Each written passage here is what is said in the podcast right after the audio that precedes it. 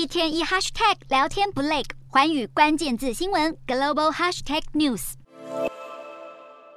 中国与北韩频频发动军事挑衅，危及周边邻国安全。为了牵制威胁，日本政府已经拍板定案新国家安保战略，计划斥资大笔资金全面升级国防能力。不过，这笔防卫经费财源该从哪里来？日本执政党自民党内部依然争议不断。岸田政府正考虑以调高法人税等增税方式来扩充防卫经费。对此，日本自民党政务调查会长秋生田光一在二十五日的一场专访中公开反对政府突然增税的做法。他还补充，今年七月参议院。选举时，自民党的政见只有提到计划将防卫经费增加到 GDP 百分之二以上，并没有预示这笔巨额费用将靠增税补足。秋生田光一强调，根据历届政府做法，增税前必须先制定明确的增税方针，并公布给人民做判断。这也意味着首相应该先解散众议院，进行改选，才能取信于民。其实，如何补足防卫经费缺口，对日本政府来说并不是新鲜事。已故前首相安倍晋三执政期间就已经表明，不靠增税补足财源缺口，而是要以发行国债因应。虽然影响力巨大的安倍已过世，但隶属安倍派的秋生田光一也延续前首相的政策，主张靠发行国债补足防卫经费增额的缺口。这恐怕会让岸田远大的扩军防卫计划寸步难行。